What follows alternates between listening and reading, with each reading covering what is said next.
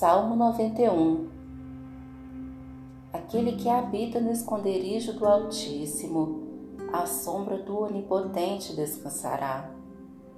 Direi do Senhor, Ele é o meu Deus, o meu refúgio, a minha fortaleza, e nele confiarei.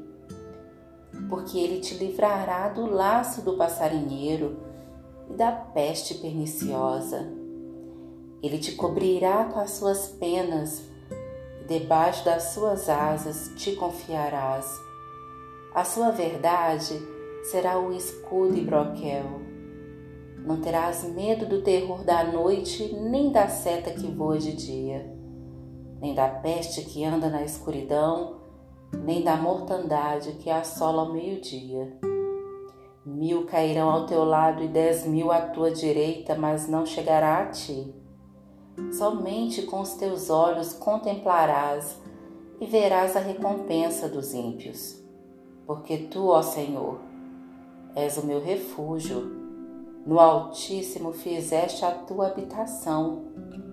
Nenhum mal te sucederá, nem praga alguma chegará à tua tenda, porque aos seus anjos dará ordem a teu respeito, para te guardarem em todos os teus caminhos.